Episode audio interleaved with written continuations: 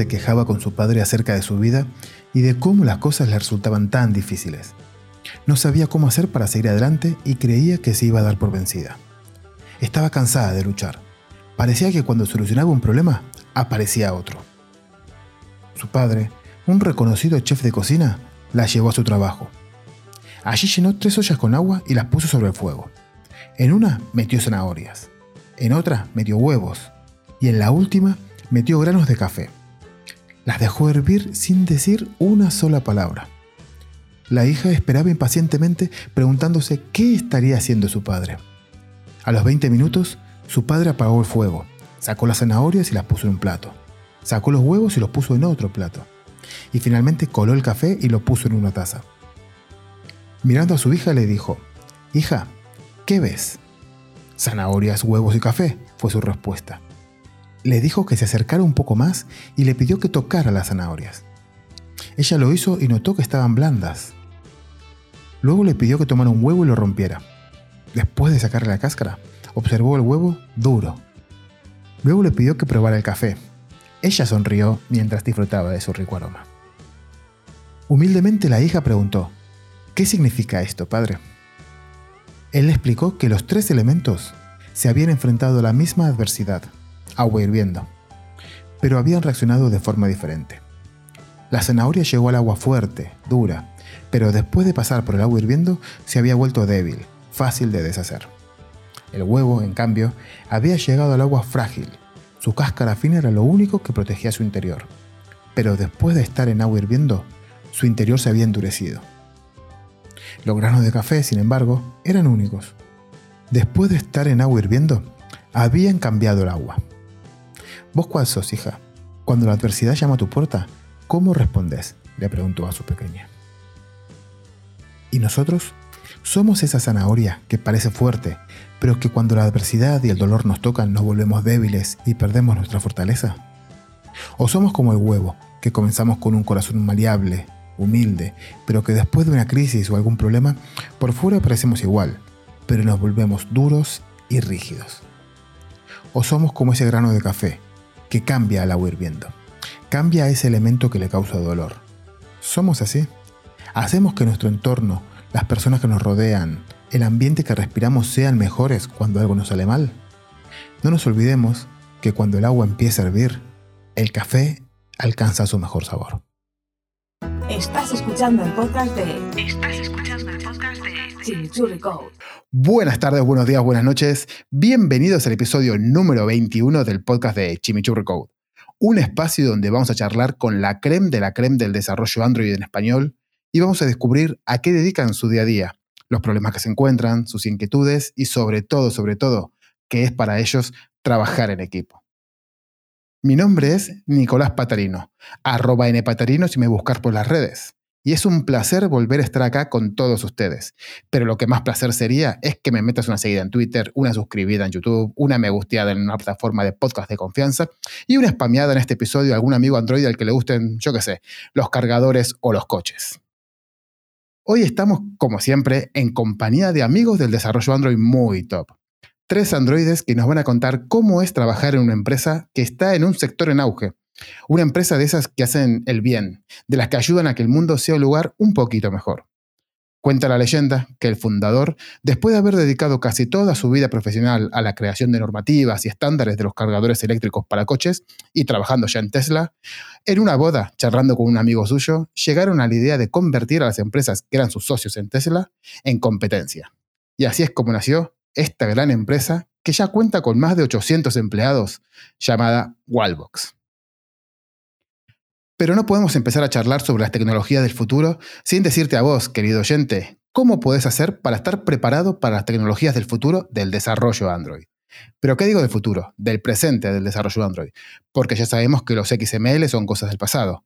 Ahora lo que la rompe y a lo que tarde o temprano vamos a tener que migrar es Compose. Sí, Jetpack Compose.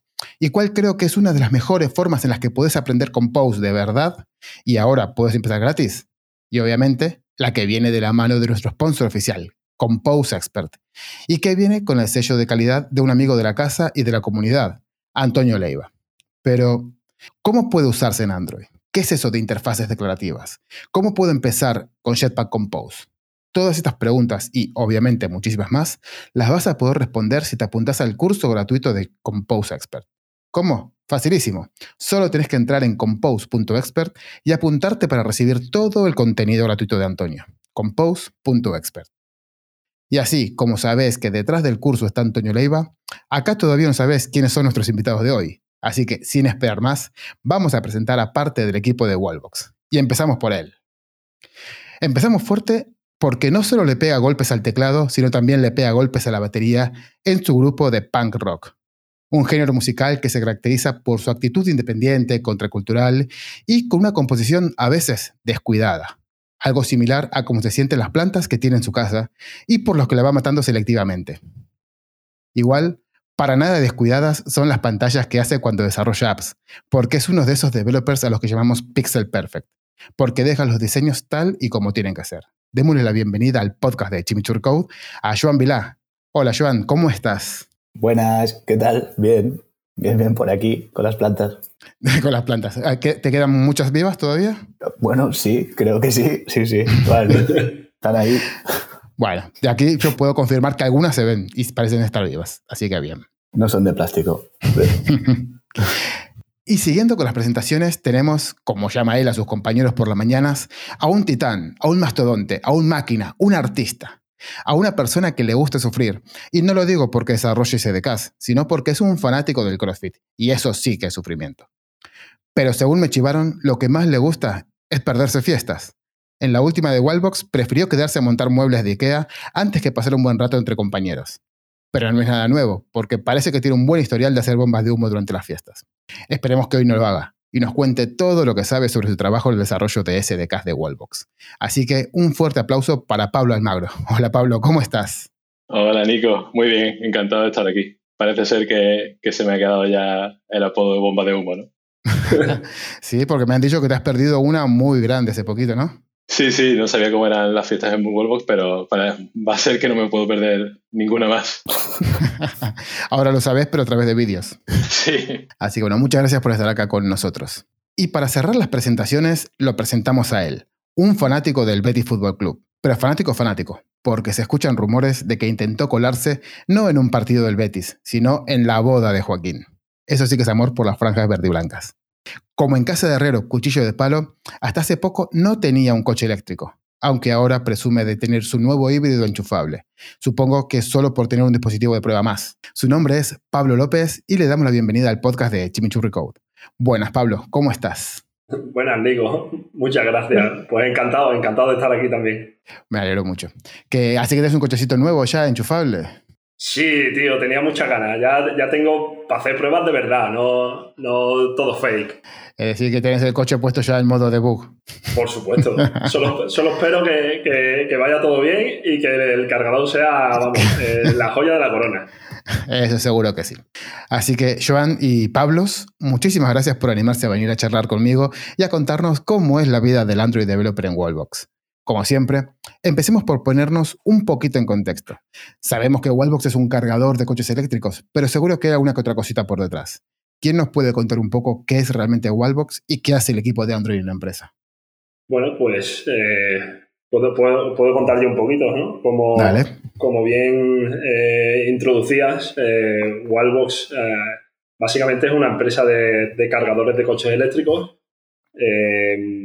tenemos una misión, ¿no? Que, es eh, intentar dejar un, mundo mejor a, nuestros hijos y, con ello eh, ayudar en esta transición ecológica, ¿no? Que se dice. Para, para todo ello, pues lo, que llama la atención también de Wallbox es que desarrollamos el hardware y desarrollamos el, software. Y, mm. como comentabas antes, pues eh, nosotros nos encargamos de la aplicación Android y, básicamente, pues eso, eh, intentamos dotar de, la mayor funcionalidad posible a la, aplicación para que sea lo, más útil posible y lo más, digamos, smart o inteligente para, para que la gente pueda usar su, su cargador.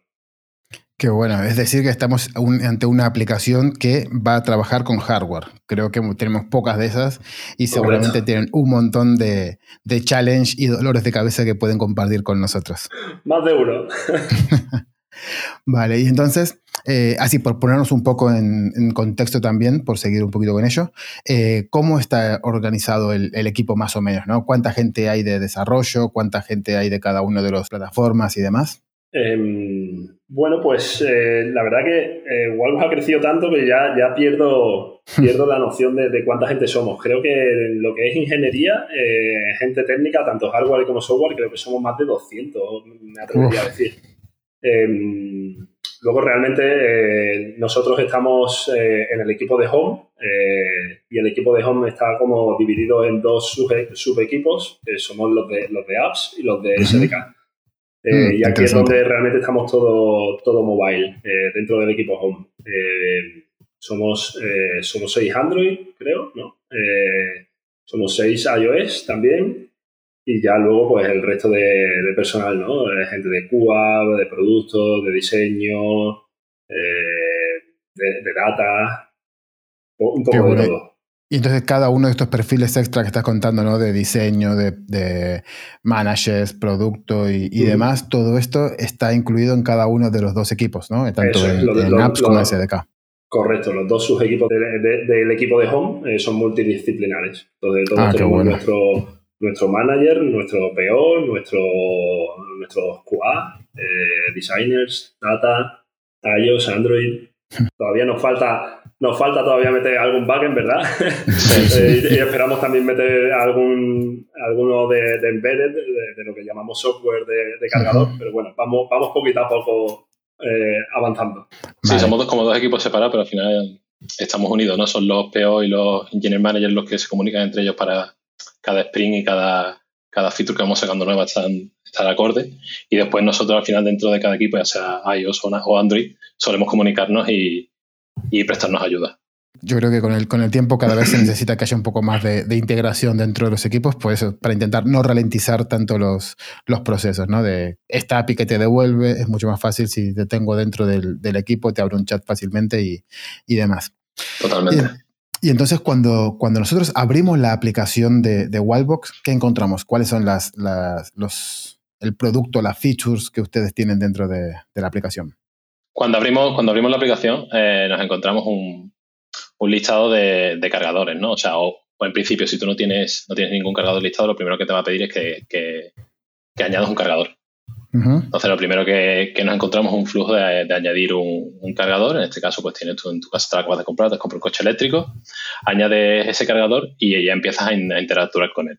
Dependiendo del cargador, pues tienes una determinada feature con la que puedes modificar eh, el cargador y bueno, puedes poner, eh, programar una, carga, puedes ver el estado del cargador actual y entre, entre otras cosas. Qué bonito. Ya creo que empezamos a hablar que ya no solamente tenemos fragmentación en Android, sino también tenemos fragmentación dentro del cargador. ¿eh? Qué bonito trabajar ahí. no, seguro que después vamos, después vamos a hacer un poquito más de esto seguramente, pero, pero sí que está muy bien. Y entonces no solamente hacen eh, las aplicaciones, sino que también hacen el SDK y el SDK eh, supongo que lo consumen ustedes dentro de la propia aplicación, pero solamente para ustedes o también lo comparten con otras marcas. Pues actualmente lo consumimos nosotros y también lo tenemos para terceros. En este caso tenemos a Iberdrola que consume eh, nuestro SDK directamente. Entonces, bueno, a la hora, a la hora de, desarrollar cualquier eh, feature o cualquier cosa en, el SDK tenemos que tener esto en cuenta, ¿no? Que es un plus añadido, que, que esa feature puede estar desarrollada solo internamente, o sea, hacia nuestra aplicación de Wallbox, o debemos exponerla también a, terceros. Qué bueno, es decir, que no solo tenemos fragmentación, sino también tenemos versionado. Bien. Es decir, que tenemos un montón de cositas para hablar. ¿Y este SDK es, es público para cualquier persona o simplemente con, partners? Es decir, yo podría descargarme ese SDK e intentar eh, añadirle cositas al, cargador de mi casa. Si no me equivoco, no. O sea, no está disponible para cualquier persona. O sea, tiene que ser una empresa que venga y nos diga, oye, eh, queremos contratar estos servicios y nosotros se los facilitamos. Perfecto. Bueno, si no, en cualquier, cualquier momento, cualquier Android developer que quiera tocar un poquitito eso y crearse su propia aplicación de Wildbox puede empezar a trabajar con ustedes. Y ya tendría la posibilidad de, de tocarlo. Totalmente. Es bastante importante el trabajo de generar y de crear tareas técnicas, ¿no? Porque en otras aplicaciones entiendo que hay mucha parte de UI, hay mucha parte de experiencia, que seguramente ustedes también la tengan, pero también en vuestro caso tiene que haber bastante, una carga importante de contenido técnico, es decir, no sé si por qué se conecta el cargador, si se conecta por Wi-Fi, por Bluetooth o, o cómo es, pero esa esa carga, ese pairing que se tiene que hacer con el dispositivo tiene que ser interesante. Entonces imagino que eh, la parte técnica, aparte de que esto que no, suelen entender los PMs, ¿no? De, vamos a hacer la conexión al, pairing y el pairing lleva dos meses y medio de, desarrollo, ¿no? ¿Cómo hacen ustedes para intentar compartir con, con, producto esa visión, ¿no? Decir, mira, estas son tareas técnicas, tenemos que darle mucha importancia porque va a ser algo que no se ve, pero sí que es necesario. Bueno, eh, yo creo que eh, tenemos la suerte de que, de que en Walvo siempre se ha apostado mucho por la tecnología y la, innovación y como es, eh, es uno de los valores de la empresa, al final yo, yo creo que eso hace que, nos permitan dedicar bastante tiempo en los sprints, incluso sprints completos a, tareas de, refactor o de mantenimiento o, de, o, cualquier tarea técnica que se pueda ocurrir. Entonces, lo, intentamos balancear, pues, pues eso, con mucha comunicación con la gente de producto eh, y intentando priorizar unas cosas y otras, eh, también explicando lo que tú decías, ¿no? Intentando explicar a la gente de producto por qué necesitamos hacer, ese refactor o por qué necesitamos actualizar esta librería o eh, que eso a veces es difícil de explicar o difícil que te entiendan, pero, pero yo creo que en Walbos es un sitio en el que lo entienden y se, y se lleva bastante, bastante bien a cabo. Porque dentro de todo, ¿cuánto, cuánto tiempo lleva la empresa? Walbon nació en 2015, si no me equivoco. Eh, o sea que lleva una carrera un tanto meteórica. ¿Y la, ¿Y la aplicación desde cuándo está? ¿Desde el principio? O? Eh, eh, la historia de la aplicación, yo no me sé la historia, no sé si la historia es real o son leyendas y tal, porque creo que, que se empezó con una consultora, luego creo que pasó por la India, creo que luego volvió en algún momento y empezó un, único developer que creo que hacía de Android y de iOS y tal. Y, bueno, yo la historia em, eh, que mejor me sé es la de a partir del 2018, ¿no? Hace tres años cuando entré yo y se empezó a formar el equipo nuevo de software y a, partir de ahí fue cuando empezamos a, un poco a, casi, casi, casi, casi empezarla desde, desde cero. ¿Y cuál fue los primeros challenges que se encontraron cuando tenían que hacer una aplicación desde cero con un producto ya establecido? Uf, pues eh, el, primer reto que, tuvimos es que había un, un deadline muy, muy cercano en el tiempo eh, no solo para, para, refactorizar la aplicación, eh, sino para refactorizar eh, todo, todo el área de software. O sea, en, la época en la que yo entré, el director de aquella época tenía la misión de, en cinco meses tenía que formar un equipo entero de, de, software completo, o sea, gente de backend, gente de frontend, gente de, mobile, y había que tirarlo todo y hacerlo todo nuevo. Eh, wow, vaya challenge. De mobile, la API, el portal web, eh, la, web comercial, todo. Y ese, ese, fue el reto principal. Eh, y al final es, es, una de las cosas por las que todavía a día de hoy hay, hay una importante deuda técnica en algunas partes de la app, porque al final ya, ya sabemos que... Pero bueno... ¿Pero se llegaron esos cinco meses?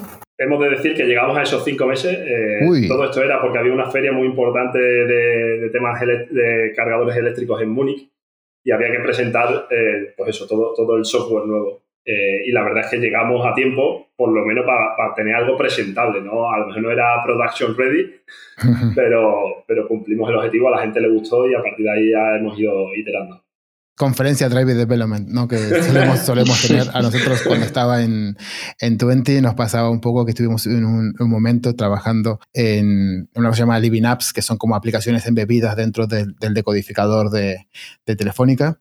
Y claro, para nosotros el Mobile World Congress era un punto súper importante, que además Chema Alonso iba a presentarlo, iba a contar un montón de cosas, entonces no podemos decir vamos a cambiar la fecha del Mobile World Congress porque nosotros no tenemos un API terminado.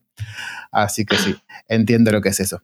Y bueno, entonces, si nosotros eh, decimos que a partir del 2018 se tiró todo abajo, por decirlo de alguna forma, y se empezó a crear un equipo de, desarrollo, es decir, que el equipo es bastante nuevo, por lo que en estos últimos tres años habrán tenido como distintos procesos y, formas de trabajar y demás.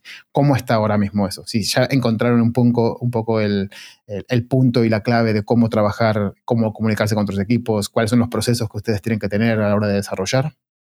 Eh, como hemos dicho, ¿no? ahora somos, somos seis por plataforma, pero estamos tres y tres, o sea, tres de Android, tres de iOS. Eh, hay un, un QA manual, luego está entrando gente de QA de, automation y, y, tal.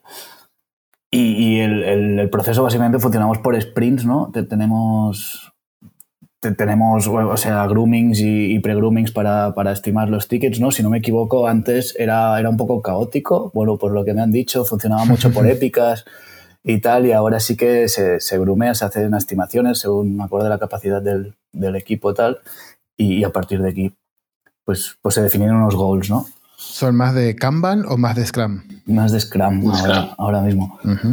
Y, no sé, ah, creo que antes estaban, estabais por squads, ¿no, Pablo? Sí, la, evolución en estos tres años ha sido mucho de prueba, prueba y error. O sea, eh, de hecho, no, no, voy a engañar a nadie, los procesos que seguimos hoy día y la organización que tenemos hoy día, seguramente de aquí a tres, cuatro meses o seis meses haya, haya cambiado. Eh, porque intentamos eso, intentamos encontrar la forma adecuada y, y, también esa forma hay que adecuarla según va eh, creciendo el equipo. Eh, claro, hace, hace tres años éramos 50 o 60 en la, en la, compañía, hoy somos yo creo que más de 800 o cerca de 800. Y, y, es que, claro, con ese crecimiento tan rápido hay que adaptar los procesos muy bien, hay que probar, oye, pues es verdad, probamos el, tema de los squads, pero yo creo que no estábamos preparados en ese, en ese momento porque no, no teníamos todos los perfiles que hacían falta. Eh, mm. Ahora hemos, hemos, hecho esta subdivisión, ¿no? Como si el equipo de Home realmente como si fuera una, eh, una filial, ¿no? digamos, o una pequeña startup dentro de, de Wallbox. Eh, nosotros nos autogestionamos, nos autodividimos en, esos dos equipos que comentábamos y, y, eso, pues intentamos coordinarnos muy bien, mantener mucha comunicación entre plataformas y entre, entre management, POs y ingenieros. Y... Otra cosa importante, bueno, desde que yo entré, que son ya 8 o 9 meses, es que hemos crecido orgánicamente. Es decir, antes éramos desarrolladores eh, y nuestro engineer manager y ahora hemos metido PO, hemos metido diseño dentro hmm. eh, y hemos crecido no, no exponencialmente, pero de una manera orgánica. Es decir, no ha sido de un mes para otro, ha sido poco a poco y teníamos los procesos claros, hemos ido creciendo todo en unidad y yo creo que, que eso ha sido súper importante porque ahora tenemos muy claro cómo tenemos que trabajar y yo creo que no lo hacemos mal del todo hay, por supuesto, cosas a mejorar. Eso, por supuesto. Y eso da igual que, que seamos una empresa de, de uno, de dos, de veinte o de 600 personas, siempre tenemos cosas que, que mejorar. Primero que es algo súper bueno, esto no son por dos, por dos cosas. ¿no? Primero que es súper bonito estar eh, ahí en el momento en el cual se están creando las cosas, cuando están cambiando las cosas, cuando ustedes tienen la capacidad de llegar y decir, Voy, vamos a intentar hacer esto, vamos a intentar hacer aquello otro, ¿no? Porque eh, muchas veces uno también habla de, no sé, llegas a, Spotify, a Google o a donde sea, ya tienen sus procesos casi todos terminados, ¿no? Bien, bien definidos y demás. Siempre puedes añadir alguna cosita, mejorar otra, pero no es lo mismo que estar en una, en una startup, y lo digo porque también he estado en, en varias, que llegas ahí y decís, Joder, y si ahora vamos a intentar mejorar el tiempo de compilación añadiendo si hay, añadiendo no sé qué, añadiendo eso, eso es súper bonito. Y principalmente lo que también decías eh, vos, Pablo, el tema de ir creciendo orgánicamente. Creo que también es interesante que nos cuentes un poco, o, quien quiera, cómo fue ese crecimiento, ¿no? Porque es un crecimiento orgánico que de repente está solamente desarrolladores. Y, quién fue? ¿Ustedes fueron los que levantaron la mano y dijeron, necesitamos diseñadores, necesitamos POs? ¿O fue algo que fue hablado con todos los equipos? No sé, ¿cómo surge ese, ese cambio, no? Yo creo que fueron necesidades que, que íbamos viendo todo y que, y que iban surgiendo. Es decir, el tema de, bueno, Joan y Pablo también puede corregirme si no, el tema de, incluir un diseñador dentro del equipo, eh, conforme íbamos haciendo feature, era fundamental. Eh, alguien que, bueno, que tuviera más en cuenta el tema del producto a la hora de, hacer un Scrum o, para poder eh, dividirnos eso, oye, podemos meter esta tarea técnica o tenemos que enfocarnos en algo más, más de producto, meterle el PO, todo eso eh, nos íbamos dando cuenta poco a poco. Sí que es verdad que era más empujado a lo mejor por, por la gente que llevaba más tiempo, ¿no? En este caso Pablo o otros compañeros, más que por Joan y por mí, que llegamos cuando todavía estamos en proceso de que ya habíamos notado esa necesidad de, y, y estaban en proceso de, buscar gente. Pero, pero sí, yo creo que fue empujado por todos, todos estamos más o menos en la misma línea. Antes de que hubiera POs, eh, bueno, POs o PMs me da igual, PX, llamémosle. ¿Qué había? Es decir, ¿teníais POs pero estaban fuera del equipo o cómo, cómo estaba organizado? Sí, bueno, eh, hace, hace tres años cuando yo entré, yo creo que no sé ni si había eh, equipo de producto. Eh, eh, por supuesto, no había, de, todo esto que comentábamos, no había CI, CD, no había equipo de diseño como tal, creo que se fundó, o sea, se, se, creó más adelante. Pero eso, o sea, al final para, para que os situéis, el tema es ese, que nacemos, esto eh, llega a un punto de, necesidad porque te, vas dando cuenta, ¿no? Vas creciendo y dices tú, ostras, es que estoy, haciendo UI, ¿no? Necesito un diseñador. Eh, ostras, es que estoy llamando a APIs, necesito un backend. Ostras, es que estoy, eh, estoy tomando decisiones que a lo mejor no debería tomar yo en cuanto a productos, ¿no? Necesitamos productos y al final te, vas dando cuenta y, pues nada, así, un poco a palos, pero pero siempre, la verdad, lo que decía eh, Pablo, eh, muy ordenado, muy orgánico y, viendo necesidades, o sea, no, creciendo por crecer, eh, sino viendo las necesidades que hay y haciéndolo muy, muy organizado. Pues eso es complicado, y más cuando una empresa como ustedes, que también estuve leyendo por ahí, que recibieron varias rondas de financiación importantes, que muchas veces que uno cae en el, yo sé, en la mala idea de decir, ahora que tengo dinero vamos a contratar a Mansalva y al final eso lo que haces es contratar ah, en una estructura que todavía no está preparada para poder eso, ¿no? No tienes esas necesidades, entonces todavía empezás a inventarte un poco roles y después eso es más, más difícil de organizar. Y, antes Joan, eh, Joan, estaba contando eh, el tema de que tienen grooming y pre-grooming y demás. Que para aquellos que no saben qué es, ¿qué, qué es un grooming? ¿Qué es un grooming? ¿Y qué es un pre-grooming? ¿Y por qué se hace? Bueno, básicamente yo creo que dividiría los tickets en, dos, ¿no? En, los que vienen de producto y los que nosotros queremos hacer. Que, o sea, todos los queremos hacer, pero los, técnicos y, los de producto, ¿no? Y básicamente es, es, ver qué cosas nos pueden bloquear, ¿no? Durante estas reuniones para, para ya empezar a, a buscar corner cases, buscar qué se tendría que investigar antes de, empezar al desarrollo, ¿no? Entonces, si intentamos tener una, una, norma que es que un ticket no, entra en un sprint hasta que no esté bien definido, ¿no? Y pues cada empresa, pues supongo, tendrá, tendrá sus normas y, y bueno, nosotros lo llamamos definition of ready, ¿no? Y hasta ahí básicamente es esto, es buscarle las cosquillas al ticket para, para que estamos seguros que la persona que, que lo coja, independientemente de, de, de si, si, está, si es más familiar o no con, con, lo que se pretende hacer, pues lo puede hacer sin, sin problema, ¿no? Y hasta, pues, por ejemplo, que estén los strings, ¿no? Ya, ya metidos o, cosas de este, este estilo. Esa es la, la pelea de, de siempre. y entonces, para ustedes, esto que decís, el definition of ready, ¿qué es exactamente? ¿Cuáles son los lo que tiene que cumplir un ticket para definirlo como que realmente está ready?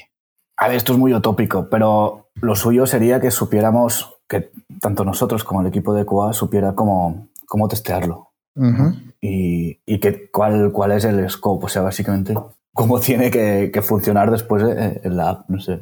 Sí, No, básicamente es eso, es lo, es, lo, que tú has dicho muy bien. O sea, es buscarle las cosquillas al ticket para que, para que realmente cuando un developer la coja no tenga que hacer suposiciones y no tenga que liarse la manta a la cabeza, ah, pues ahora tengo que preguntar por aquí y tal. O sea, hmm. eh, el proceso realmente tiene que venir un poco de antes ya de que haya un, un, diseño técnico que ya que llamamos en Wallbox en el que ya se haya, se haya movido esta idea y se, se le haya dado una vuelta y se haya bajado a, a un nivel más técnico y, y ya luego en la, en la tarea, eh, pues lo que decía Joan, ¿no? Que, que, no, que no falte nada, que, que no vayas a coger una tarea y digas tú, ostras, es que no, me falta el diseño, o ostras, es que me faltan las... Eh, de los strings o me falta la, analítica de, del traqueo de datos. Eh, al final que no, que no te falte nada, ¿no? O sea, que tú vas a coger, que cualquiera pueda coger ese ticket y, y sepa de qué va y, y, lo que hay que hacer al, al, máximo detalle posible. Ah, sé que si eliminas la incertidumbre un poco es mucho más fácil estimar, ¿no? Eh, esta es un poco la, la grande. Totalmente, al final siempre nos encontramos algo. ¿eh? Al final intentamos buscar las cosquillas lo máximo posible, pero si no hiciéramos eso, más lo que nos encontramos, pues ya sí sé que, sería un caos. Qué raro, no, no, me, no, me, no me cuadra eso. No me cuadra que, que, tengamos que llamar un endpoint que todavía no está creado. Por ejemplo. Sí, no, me parece, me parece perfecto. Y, y, en este que también antes estabas comentando, creo que, que vos, Pablo, el, ¿cómo llamaste? El diseño, el diseño técnico. El diseño técnico. Ese diseño técnico, ¿cuándo llega? ¿Quién lo hace y, y cómo aparece? ¿no? ¿Quién es el que se encarga de crearlo? Bueno, pues aquí, aquí ya entra un poco más mi, mi rol, ¿no? El, el, el rol de, de, tech lead que, que tengo yo, eh, básicamente se tiene, se tiene que responsabilizar, responsabilizar de que, de que haya un diseño técnico, ¿no? Sobre todo para las features que son más grandes. Eh, entonces, pues bueno, eh, varios sprints anteriores a la, a, por supuesto, a la implementación, tenemos que ir recopilando toda la información con el resto de los equipos, eh, todos los implicados, ¿no? puede ser la gente de, de, software de cargador, la gente de firmware, eh, la gente de backend, eh, producto, por supuesto, porque al final todo esto suele nacer de, de producto. Y, y, nos dedicamos a escribir, usamos Confluence eh, y nos dedicamos ahí a escribir un poco todo, ¿no? Y hablar también con la gente de diseño para que deje un diseño ahí más o menos una especie de mockup. Y, y una vez que ya tenemos el diseño técnico, que, que ojo, eh, decía yo que era responsabilidad de los tech lead, pero no tiene por qué escribirlo el tech lead, ¿vale? Lo puede escribir cualquier otro compañero. Eh, pues ya una vez que tenemos el diseño técnico es cuando ya podemos bajar eso a, a tareas, subtareas, stories o lo que quiera que sea. Eh, ya una vez que ya lo tenemos en vida, pues eso, es cuando ya empezamos a, primero hacemos la pre-grooming, luego la grooming, ya luego se estimará en la planning, tal. Sí, también nos sirve para estar alineados, ¿no? Entre plataformas, ¿no? Es un poco la... Sí, muy, muy importante, sí, porque eh, una de las cosas que seguimos mucho es eso, lo que dice Joan, que, eh, que estemos muy alineados entre plataformas, entre iOS y Android, sobre todo porque, porque, por ejemplo, esto lo puede contar Pablo mejor que yo, pero el SDK eh, procuramos que la interfaz pública y todo eso sea eh, común entre, entre plataformas. E internamente casi, casi igual también. Sí, ¿y cómo se consigue esa, esa paridad ¿no? entre Android y iOS? A ver, en, en, SDK creo que vamos bastante parejos, es decir, obviando eh, cosas nativas que tengamos que utilizar, ya sea algo de memoria o de ese estilo en cuanto a SDK o llamadas. Eh, en cuanto a SDK vamos, vamos muy parejos, lo tenemos muy parecido, al final eh, tenemos un contrato, una interfaz que implementamos los dos igual para eh, usarlo en la aplicación de Wallbox o, hacia afuera. Y después internamente, pues bueno, tenemos eh, una, una, capa de dominio que yo creo que es casi igual en, amb en ambas plataformas. Y después cada uno tiene pues su cliente HTTP, ya sea retrofit o, el URL session que tengan o lo que tengan ellos en iOS.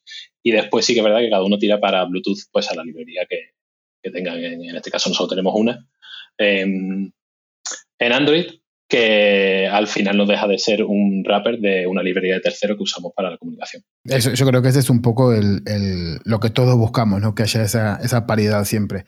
Y, y, ya aterrizándolo un poquito más, ¿cómo se hace para mantener eso? Es decir, ¿qué tipo de reuniones tienen? ¿Hacen per programming entre los dos o simplemente con las dailies ya se pueden mantener un poco eh, atentos? ¿no? Decías que incluso el dominio también suele ser eh, bastante parecido. Eso es porque se comparte código, ¿no? O sea, compartimos código del hecho de que, eh, como ha dicho Pablo antes, todo el tema del diseño técnico viene todo muy bien especificado, incluso a nivel de, ah. de dominio. Es decir, hay, hay, determinadas cosas que no se pueden especificar por plataforma, pero eh, casi todo está definido ahí. Eh, nombres, eh, funciones que deberíamos tener, después tú te, puedes tener más a la hora de programar como tú quieras, pero las básicas y las que son públicas uh -huh. están definidas en el diseño técnico. Y eso es lo que nos asegura que las dos, los dos SDK sean muy parejos. Eso, perdón, perdón, perdón que interrumpa, eso y, y por supuesto eh, muchas pequeñas llamadas ¿no? que, que hacemos. Bueno, claro, eh, oye, ¿quién, quién eh, ¿no? en los canales estos de, de, Slack que tenemos, oye, ¿quién ha hecho esto de NIOS o quién va a hacerlo? Que es que eh, tenemos alguna duda aquí en Android, queremos darle una vuelta o nos ha parecido que podemos mejorar esto que pone en el diseño técnico, tal. O, oye, nos hemos dado cuenta ya implementando esto que, que hay que hacerlo de otra manera, que no sé qué. Entonces, eh, al final es, to, to, todo se basa en comunicación. Y la, la, tanto las cosas buenas que ocurren como las malas, eh, eh, o, por, o, por, la falta de comunicación o por la, la gran comunicación. Completamente de acuerdo. Sí, yo pienso, lo mismo, que muchas veces eh, tenemos una, llama, una llamada puede solucionar un montón, de, un montón de problemas que tenemos. Vale, pero ya pasamos un poco más a, lo que nos interesa, ¿no? A la parte de, de chicha, a la parte técnica. Así, a grandes rasgos, ¿cuáles dirían ustedes que son las principales diferencias entre desarrollar una app y desarrollar un SDK? A ver, yo que trabajo en SDK, eh, lo primero que, te das cuenta es la manera de, pensar, ¿no? Es decir, ya no, no, piensas en que estás creando un producto para ti mismo, sino en este caso que tenemos que pensar en externos, en terceros, y eso es muy importante a la hora de, de dejar algo expuesto. Y después que no, por, lo menos en SDK eh, se toca mucho menos pantalla, mucho menos diseño. Es algo más core. Y mm, simplificando un poco, perdón, simplificando mucho, ¿cómo es desarrollar un SDK? A nivel del día a día, ¿es igual que desarrollar una aplicación o hay diferencias? Quitando las pantallas, obviamente. Yo creo que es un poco, un poco igual. O sea, Joan y Pablo también han, trabajado en SDK. Y yo creo que, al final es, lo mismo. O sea, eh, no tocas pantalla, pero tú al final cuando desarrollas una aplicación móvil, pues bueno, tienes tu dominio, tu, tu, tu capa de datos, tus data source y demás, y al final trabajas un poco parecido. Sí que es verdad que a lo mejor tienes que trabajar con cosas más nativas como el Bluetooth en este caso y tener un poco más de, conocimiento ahí, pero bueno, yo creo que en ese caso, en este caso es casi, es, parecido, es parecido. Y esa es mi percepción, no sé si, si mis compañeros, esto es totalmente personal, mis compañeros opinarán igual. Sí, sí, bueno, yo, yo, yo quería quería comentar un matiz y es que es verdad que hablamos de SDK y de apps eh, como si estuviéramos solo eh, enfocados los equipos al, repo de SDK y al repo de apps, pero realmente en SDK, lo que llamamos el equipo de SDK, realmente el nombre más real es el equipo de, cargador, de SDK de cargadores. Entonces es como que ellos tienen eh, la responsabilidad de, de implementar tanto en el repo de apps como en el de SDK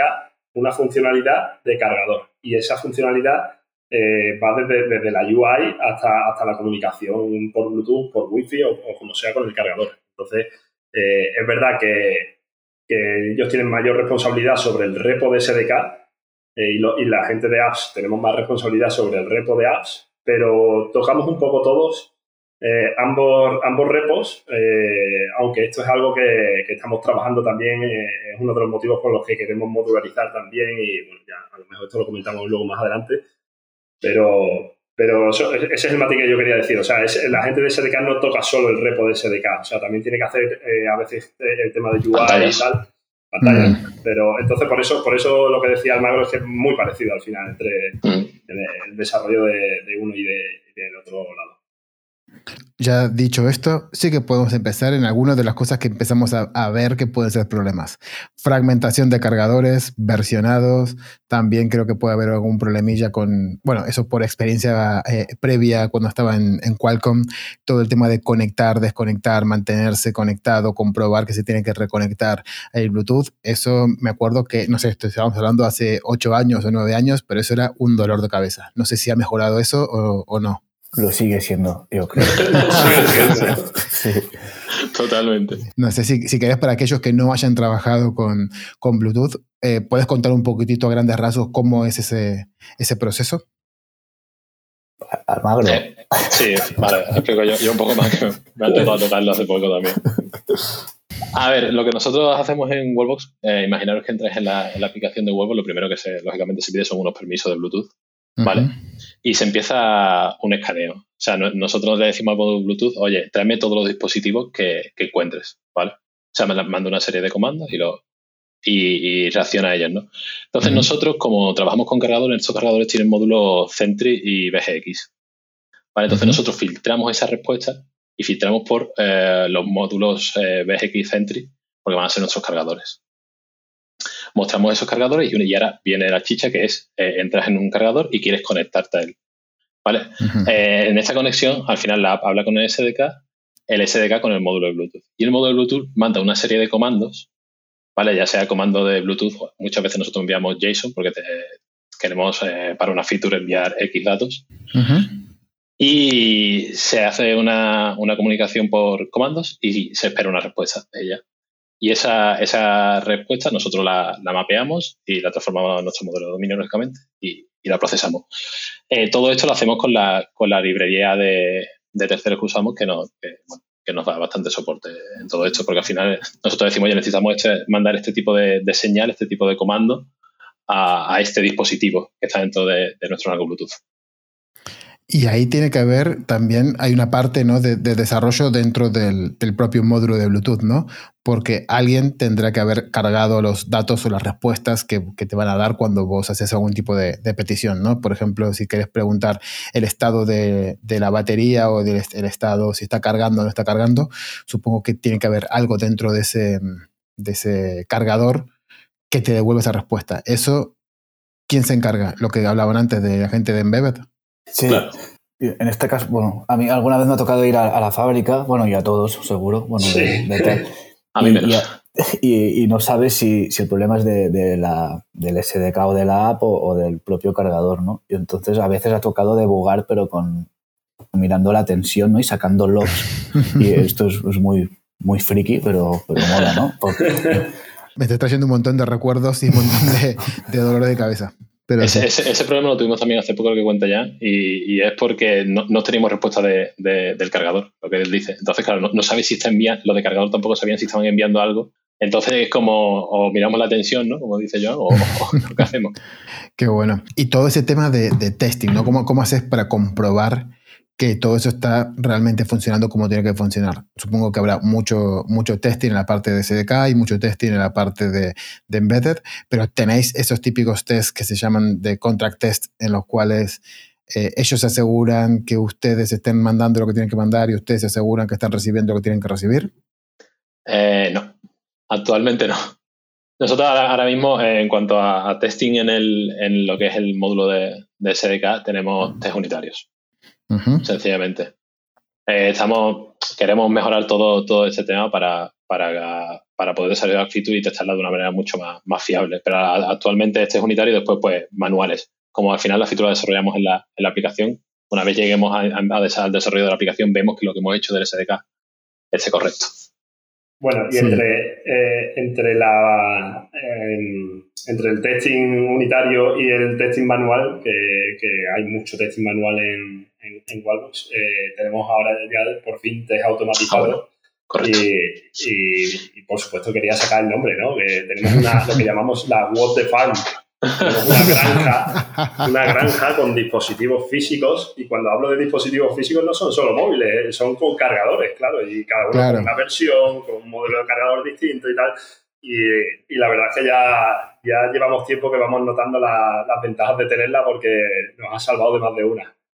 Y eso lo tenéis como si fuera una, una farm de, dispositivos móviles que se accede a través de red y demás, ¿no? Sí, sí, sí, al final sí, lo, tenemos integrado en la pipeline y, como decía, nos ha salvado ya, ya alguna vez de, alguna rotura. Normalmente con las, con las granjas estas de dispositivos, al final lo que haces es el emulador o el que esté corriendo los test se conecta a ese, a ese emulador, ¿no? Pero en el caso de un de Bluetooth de dispositivos que están en, otro lado, ¿cómo se hace para conectar o para simular esa conexión cuando estás corriendo test? Eh, bueno, aquí, aquí esto lo, sabría mejor responder algún compañero ya de, de QA automatizado, de automatización de QA, pero hasta donde yo sé, eh, es todo dispositivos físicos eh, y, creo que usan Selenium, ¿no? Creo que no sé si Appium o, Selenium. Appium, ¿no? sí. Imagino que los tests correrán en el mismo sitio donde estén los dispositivos. Sí, sí, sí, sí, Y ahora que, dijiste el tema de, de QA, creo que me parece súper interesante el, discutir y el conocer también cómo se hace en otras empresas. Eh, ¿En qué momento entra QA? En el proceso de desarrollo. Porque ahí está lo típico de, no, yo no voy a mergear nada en develop hasta que, o en master, depende de cómo trabajes, hasta que QA lo, lo, pruebe o no, lo mergeamos todo y ya antes de sacar la release que lo pruebe QA o lo vamos probando por features, no sé, un poco cómo trabajan ustedes. Cuando yo, entré, lo primero que me tocó es, es hacer las pipelines, yo no tenía ni idea. y entonces ha sido, bueno, darle muchas vueltas entre todo el equipo. De hecho, hoy, nos hemos reunido también para, para volver a sentarnos y volver a decidir otra, otras opciones. el tema es que lo que hacemos es, es en una merge request no, no, se merge hasta que el equipo de QA no, se valide, no lo valide. Y el deploy lo hacemos manual, o sea, no, cuando sabemos seguro que la merge request es buena y está aprobada, entonces mandamos una, la distribuimos al equipo este de, validación y de QA. Mm. De hecho, los QAs, eh, como están dentro de los equipos multiplataformas que comentábamos antes, eh, están desde, desde, el inicio. O sea, los QAs vienen a la daily, los QAs vienen a las groomings, los QAs vienen a las plannings, vienen a las retro, a todo. Y, y, se cuenta con ellos y cada vez debemos contar más con ellos. Ahí es, es uno de los puntos, uno de los muchos puntos de mejora todavía que tenemos a nivel de proceso, pero pero, pero sí, se, se tiene en mente que, que, ellos puedan incluir en el, en el tech design un, ¿cómo se llama? Un, un plan de, de, testing, ¿no? Para, para, que realmente cualquiera, sea QA o no, pueda testear una, una tarea. Eh, y bueno, pues en, todo esto se, va, se va avanzando también. Qué buena. Sí, me, me parece algo súper interesante porque es como de los puntos más importantes y muchas veces no sabemos dónde encajarlo dentro del proceso porque si lo encajamos después de haber hecho la, la PR, cualquier cambio tenemos que volver a abrir la PR y volver a realizar cambios y demás. Si lo hacemos más tarde, es tarde. Entonces, bueno, al final se va a haber un montón de, de problemas y yo todavía no he encontrado la fórmula perfecta para, para hacerlo. Antes estábamos hablando o dijiste que eh, una de las, de las ventajas o de las cosas que estaban haciendo ahora era todo el tema de modularizar, ¿no? ¿Estás modularizando el SDK y también la aplicación o solamente alguno de los dos? Bueno, eh, estamos empezando a darle vueltas. Eh, a ver, ya el hecho de tener el SDK es, ya tener un módulo aparte, luego el, el, hecho de tener también una librería Bluetooth, pues eso, es otro módulo. Y es verdad que luego tenemos alguno de utils, alguno de, de, de, de debug, otro módulo por ahí, pero, pero ya estamos yendo más allá a eso, ¿no? A, a modularizar un poco, mm, pues, un, un, poco todo, ¿no? API SDK, ya un poco a nivel de features, bueno, hay, hay, hay que pensarlo todavía, si modularizaremos por features uh -huh. o, bueno, hemos empezado modularizando eh, o sacando un módulo de, de, de authentication eh, está por ahí rondando la cabeza eh, de si sacamos un módulo de networking o de usuario o incluimos el de usuario en el de out. Bueno, está todo, todo aquí siento no, poder concretar mucho, pero está todo muy, muy en el aire todavía, sí. Una cosa que nos pasa siempre es que intentamos, uno de los primeros módulos que solemos sacar es el de Authentication y creo que es uno de los más complejos porque es uno de los que toca toda la aplicación y es el que está más enganchado a, a todos lados. Pero sí, es un buen punto para, para empezar. Yo soy más de tirar, de, de, modularizar por features, principalmente cuando hay un equipo que es un poco más, más grande como el vuestro, que ya son seis personas pero simplemente para poder repartir un poco el ownership de cada uno de los, de los componentes, ¿no? Puedes separar un poquitito mejor qué le tocaría a cada, a cada equipo trabajar.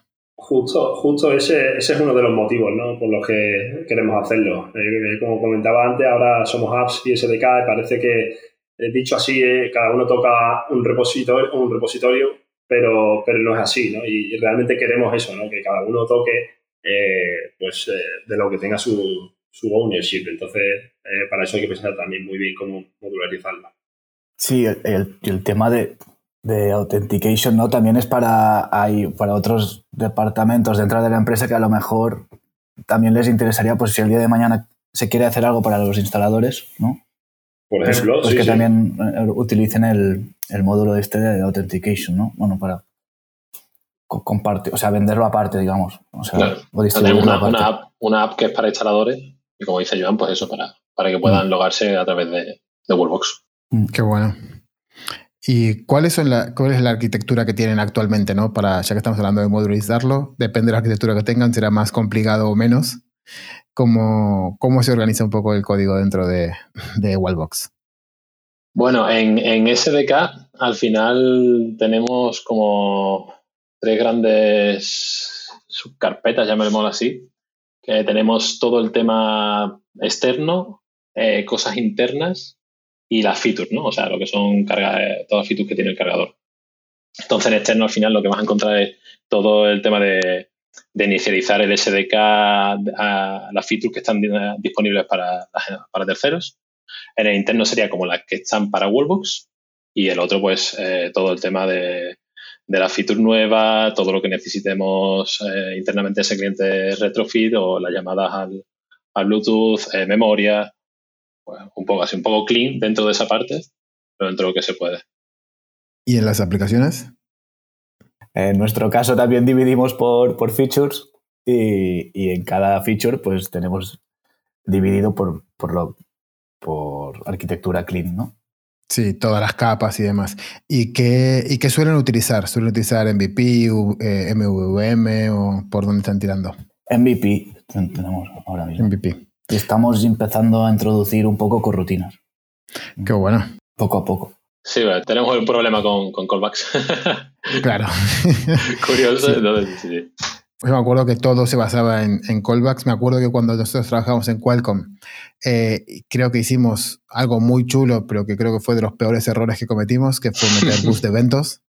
y, y, claro, eso sí que era un dolor de cabeza porque teníamos bus de eventos, todo lo que nos llegaba por, por Bluetooth y era algo que estaba conectado constantemente porque, ahí, para los que no lo sepan, trabajamos con un, un tacógrafo un tacógrafo que es lo que se suele meter dentro de los camiones para controlar que la gente que conduce pues no pueda conducir más de X horas seguidas, que hagan las paradas que tienen que hacer y demás. Entonces estamos constantemente conectados a, a ello. Entonces constantemente te decía información de la velocidad, de las horas que tenías y, y todo.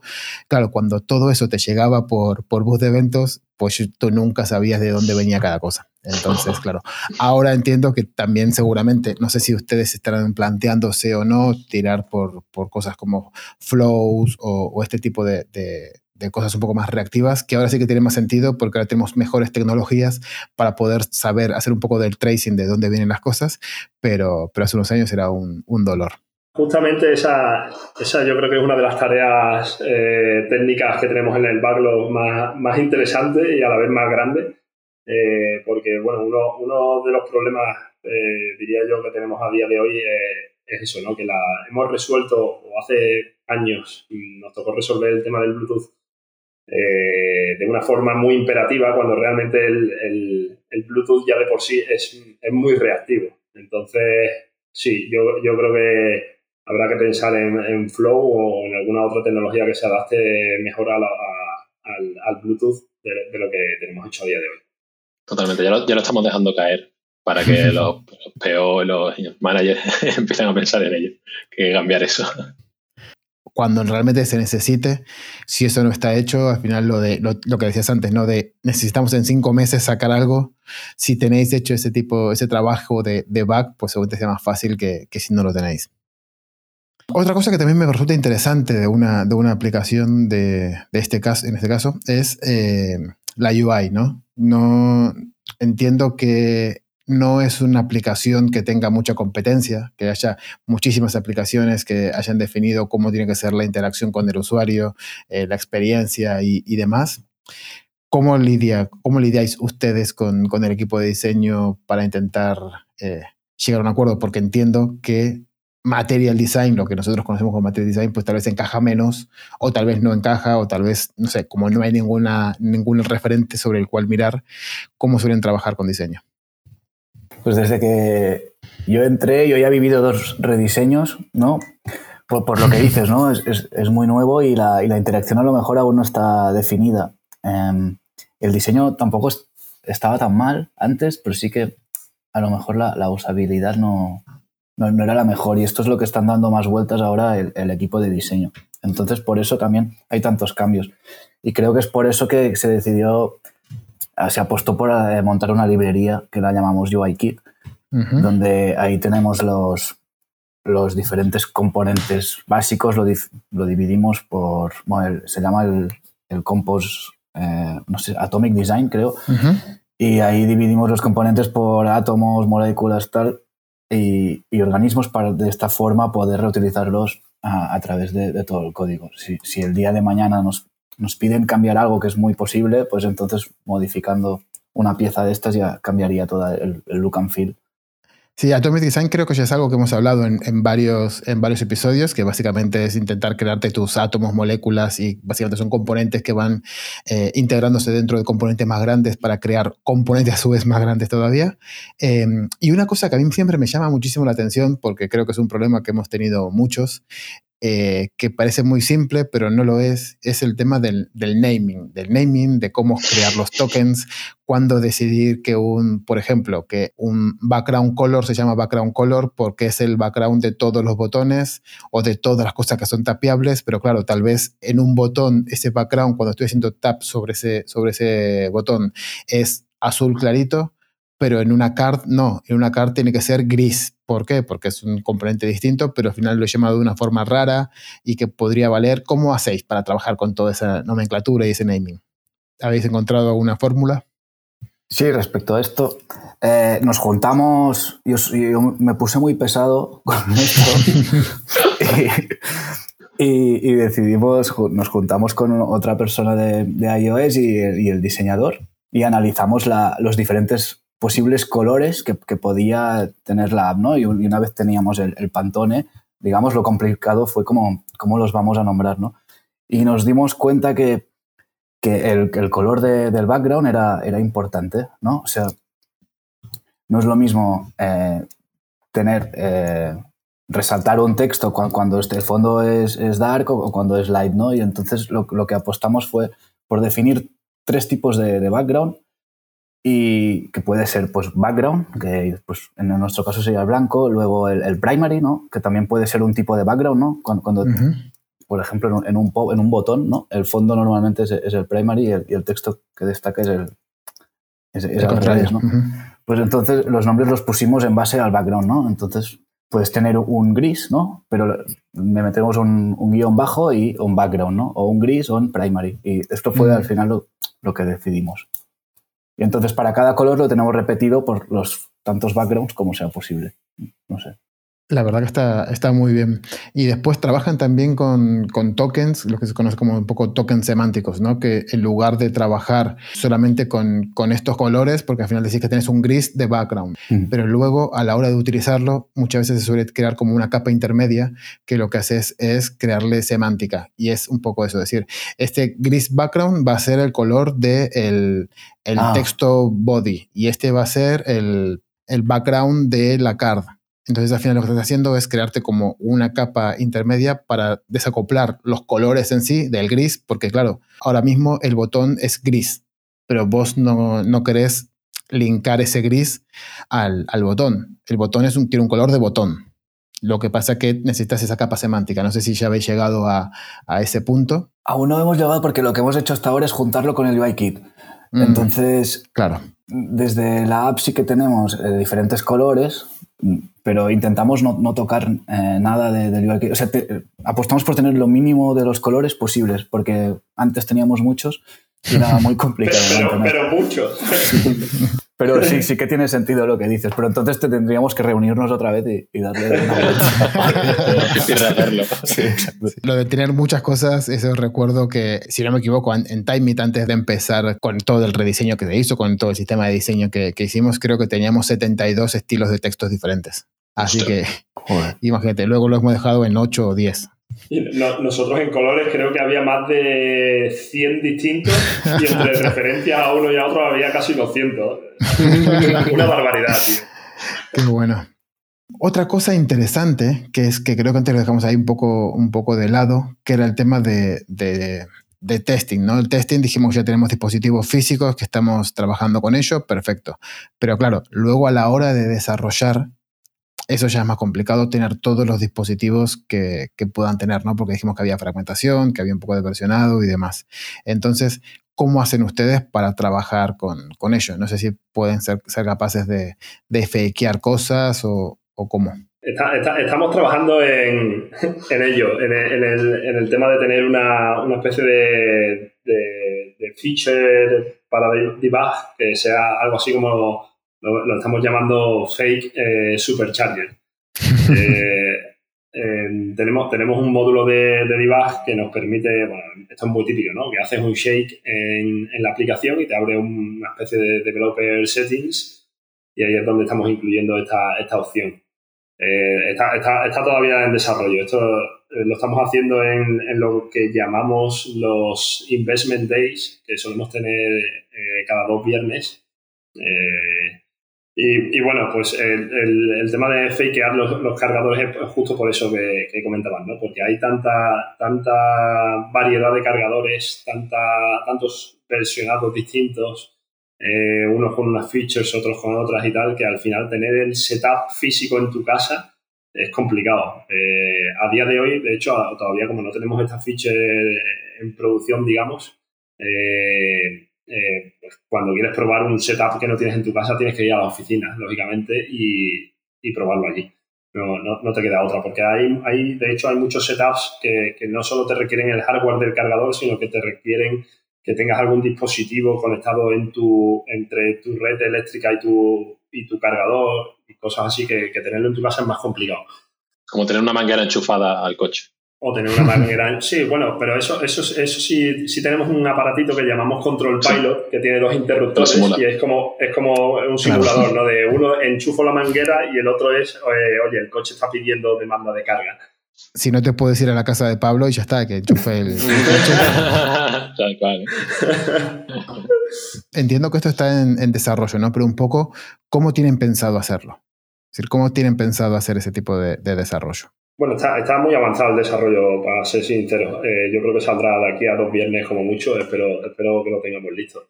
Eh, pues mira, la, verdad es que fue, eh, más, fácil de lo que yo pensaba, porque gracias a que tenemos el SDK súper desacoplado, todas las features están siguiendo una misma estructura, tienen una interfaz muy parecida unas y otras y tal, al final ha sido bastante sencillo eh, pues eso, a través de la interfaz de cada feature me puedo crear una implementación fake eh, que diga que sí, que yo tengo esto, que, lo tengo con esta configuración y, ya está. Entonces, bueno, en una primera versión esto lo que nos va a permitir es eh, tener poder acceder, acceder, a todas las pantallas de la app, de todas las features, sin, tenerlas, sin tener el setup físicamente en tu casa. Eh, una evolución de esto ya que si llevará más tiempo es poder configurarlo, ¿no? A través de, había pensado, habíamos pensado hacerlo a través de un JSON o algo en el que ya puedes configurar, oye, pues quiero esta feature, pero quiero esta feature con estos parámetros o con este tipo de configuración concreta o, tal. Eh, pero bueno, eso. Al final, básicamente, gracias a la interfaz hemos podido, hemos podido fakearlo bastante sencillo. Qué bueno. Sí, yo entiendo que eh, luego con, con, el JSON será mucho más, mucho más sencillo e incluso un paso más allá sería eh, ya luego tirar de, de, Firebase Remote Config o alguna cosa de estas. y un paso más allá sería ya que, que, la gente de backend se cree su propio eh, back office donde yo pueda decir a este usuario le voy a activar, a este usuario de prueba le voy a activar todas estas features. Esa es muy buena. Mira, otro motivo más por el que, por el que quiero, quiero que metamos back en, el equipo de home. Yo creo que en casi todas las empresas que he estado, eh, intentar meter este tipo de, soluciones es de lo más importante. Y esto sí que lo recomiendo a cualquier persona que nos esté escuchando, que si pueden eh, dedicar tiempo a esto, es genial. Primero, se puede empezar muy fácilmente creando una pantalla de, de configuración chiquitita donde se puede activar o desactivar una feature, que básicamente puede ser un, un if nosotros lo que hacíamos era que en casi todos los, casos de uso eh, teníamos un caso de uso dentro de ese que comprueba si tiene activada o no tiene activada esa, esa feature. Y luego ya eh, en otro lado de la aplicación ya lo que hacíamos era eh, definir cómo ese if iba a funcionar. A veces lo utilizábamos por build config, es decir, que directamente decíamos por asegurarnos de que no queremos que esto salga nunca a producción porque la podemos liar, lo desactivábamos por, por build config. Luego teníamos uno que sea como preferencias de usuario, que básicamente es yo como developer entro en modo debug y puedo cambiar o setear ese, ese valor y ya después también la versión del, del API, ¿no? que ya nos llega desde backend cuál es la información correcta que, que nosotros tenemos. Pero que eso es súper importante, primero porque nos va a facilitar muchísimo el desarrollo y, la, y las pruebas. A mí nos pasaba mucho en, Timeit, que somos una tarjeta de crédito, que había dos perfiles de usuarios. Entonces, unos usuarios tenían eh, ponele, eh, llamémosle perfil A y perfil B, los perfiles A tenían un montón de opciones que los perfil B no tenían y los perfil B tenían otras opciones que los A no tenía. Y cuando estás, cuando estás desarrollando y haces una, una prueba para la, yo qué sé, el perfil B, eh, luego tienes que decir, uff, ahora tengo que encontrar un usuario que sea capaz de tener los perfiles del B y todas esas cosas y al final era un poco jaleo. Y luego tenés un montón de usuarios corruptos que no sabes cómo están porque has activado cosas para uno y para otro, que con esto te lo puedes, te lo puedes evitar. Y, es todo esto, todo este tema de, intentar facilitar la vida del, testeo y, demás, también, y del desarrollo, me hace pensar lo que veíamos hablando al principio, ¿no? El tema del eh, versionado del SDK. Porque claro, entiendo que el SDK eh, lo utilizan ustedes, eso está genial, van sacando nuevas features, la van implementando dentro de la aplicación, pero si también hay un tercero implicado en todo esto, eh, puede haber problemas. ¿Cómo, ¿Cómo definís o cuándo deprecáis cosas, cuándo no deprecáis cosas? ¿Cómo borráis código? Bueno, pues en, la app tenemos dos flavors, uno para terceros y otro para, para Wallbox en sí. Y en cuanto a, a cómo deprecamos cosas, lo que solemos hacer, no, se ha dado muy a menudo, es que dejamos la, firma anterior y ponemos la nueva. Le ponemos la etiqueta de, deprecado y lo, mencionamos en el chainlog. Y al cabo de X eh, decidimos ya pues eliminar la, función deprecado y volvemos a cambiar el chainlog para que, quede reflejado y que, y que esté actualizado. Yo con eso siempre me he preguntado quién se encarga luego de, borrarlo, es decir, quién es el que decide cuándo se borra. ¿Somos nosotros? ¿Somos producto? No sé, ¿quién se encarga de eso? a mí me tocó una vez y fue al principio al entrar que no teníamos, bueno, nos faltaban peor, nos faltaban muchos muchos roles, eh, lo decidimos nosotros un poco. Pero, pero sí, claro, habría que ver quién, quién, quién decide eso. Realmente no nos hemos encontrado todavía por ese caso otra vez hay buena adopción de los nuevos SDKs que van sacando, decir, las nuevas versiones, ¿ustedes saben que se suele actualizar rápidamente o, es como suele pasar por ahí? Que, bueno, ustedes sí que lo van actualizando porque al final es su, día a día, pero las otras empresas dicen, yo prefiero no tocar nada si esto funciona. Eh, bueno, cuando, cuando pasamos, hubo, una versión de SDK eh, que, fue un mayor change o, más que mayor, porque, porque era, o sea, cambiaba, cambiaba el SDK totalmente eh, y esto, eh, eh, esto fue porque los SDKs antiguos de, de, iOS y de Android eran muy diferentes en cuanto a arquitectura, en cuanto a interfaz pública y tal. Entonces, sí o sí, teníamos que llegar a un punto en el que dijéramos, oye, mira, vamos a, a, meternos con este tema y a, y a, unificar y hacer un SDK que, que sea común eh, por lo menos la parte pública, ¿no? Incluso ya diría que la parte interna es también muy, muy parecida entre las dos plataformas. Pero claro, cuando hicimos este cambio, al final eh, eh, los terceros fueron muy reacios a, migrar y, es lógico porque era, era, era mucho trabajo. pero claro, ya llega un punto en el que nosotros solo empezábamos a añadir funciones nuevas y mejoras y correcciones y tal en el, en el SDK nuevo y entonces tuvieron que hacerlo. Eh, a día de hoy, la verdad es que no, no, sé, no sé con qué velocidad lo van migrando, eh, pero yo entiendo que les debe costar bastante menos porque ya, eh, lo que decíamos, ¿no? mantenemos un changelog muy, muy detallado de, de qué se ha añadido, qué se ha modificado, qué se ha, qué se ha eliminado y, debería ser más, sencillo. Pero no, la verdad es que no tengo datos de, eso. Me, me, voy, me, voy, a intentar enterar porque, porque es interesante. Qué bueno. Y, bueno, yo antes de, antes de ir cerrando, me encantaría abrir un, nuevo melón, que es eh, lo que he leído de, Wallbox es que están en infinitas eh, ciudades, infinitos países y, demás. Entonces, eso me abre la, duda de la internacionalización, que creo que es un problema que muchos tenemos y todos lo resolvemos de formas distintas y demás. ¿Ustedes cómo trabajan con la internacionalización? Pues nosotros tenemos, usamos Localize. Y, básicamente, de, momento no estamos eh, sacando todo, todo el rendimiento que, podríamos y, nos estamos descargando los, las traducciones. Para los que no sepan, eh, ¿puedes contar un poquitito por encima qué es Localize?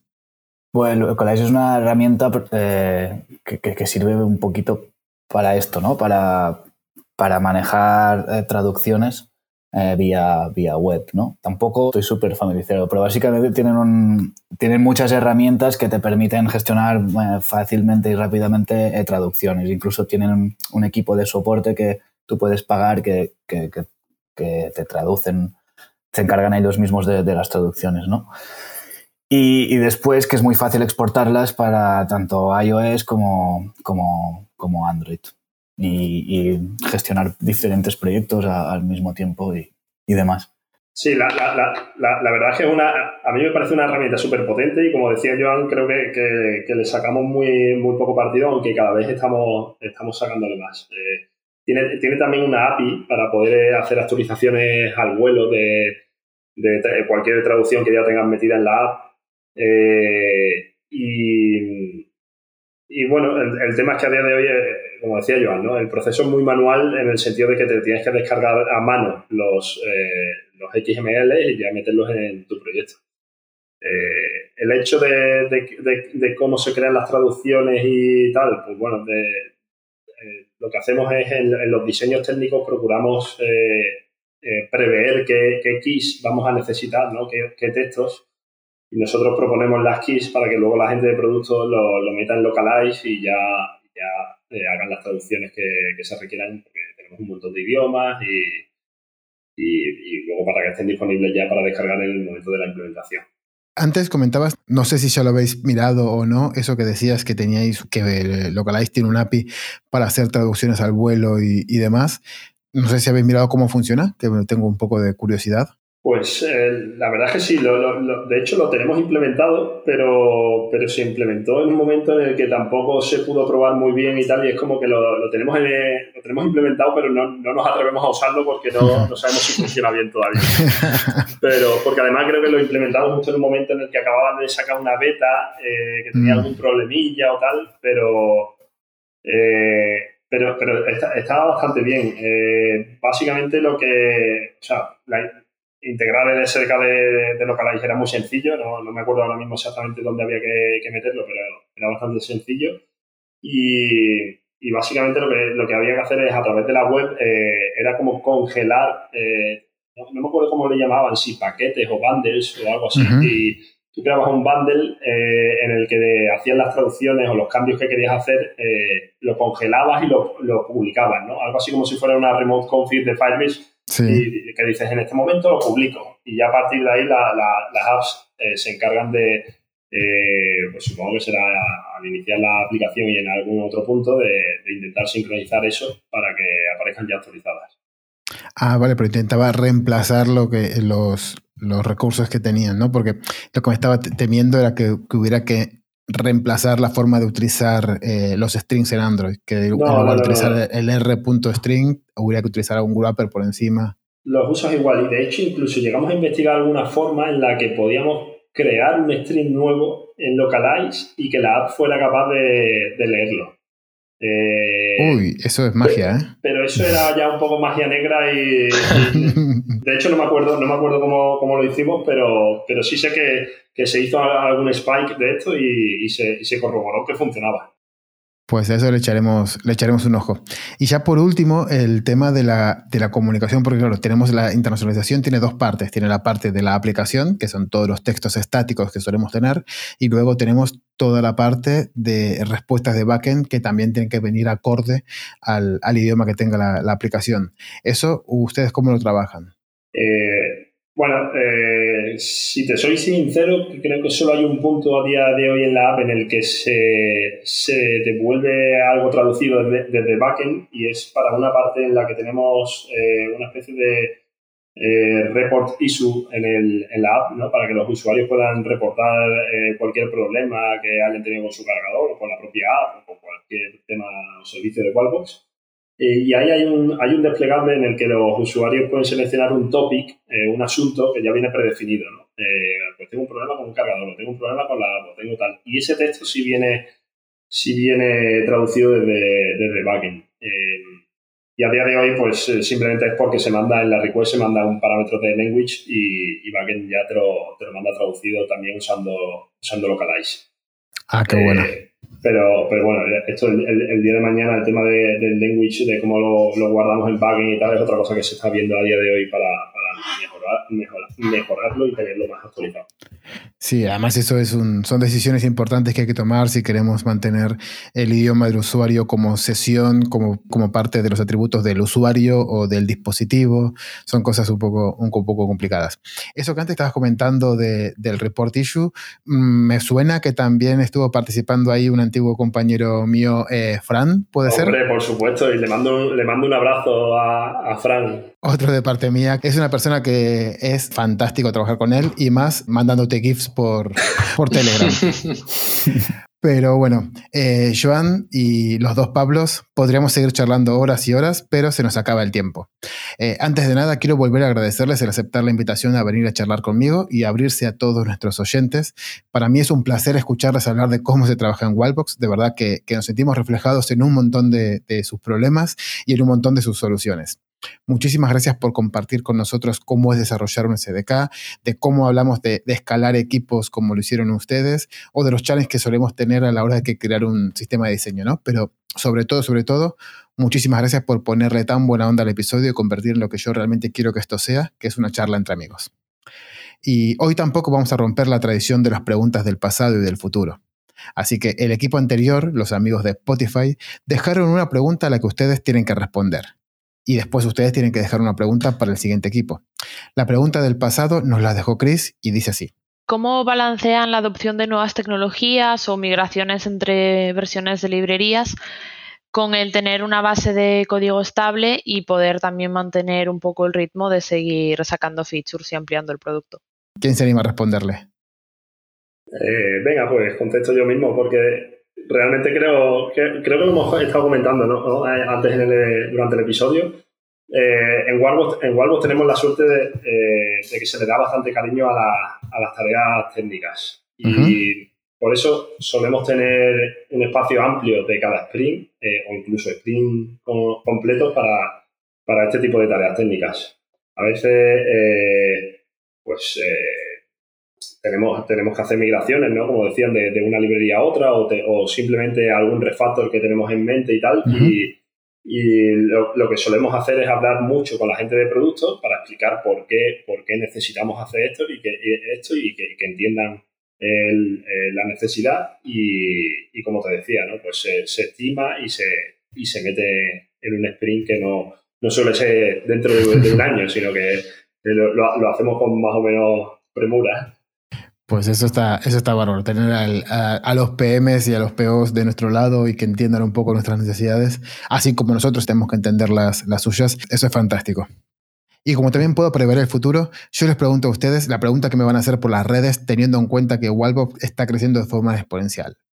¿Cómo pueden hacer nuestros oyentes para ser parte del equipo de Wallbox? ¿Qué perfiles están buscando y dónde podemos encontrarlos? Bueno, pues en la, en la web de, de Wallbox. Eh, ahora mismo eh, no sé decirte qué perfiles concretos se están buscando, pero se busca de todo, eh, de todo, tanto técnico como no técnico, porque eh, ya os digo, o sea, hemos pasado de, casi 50 a casi 800 en, tres años y, seguimos creciendo.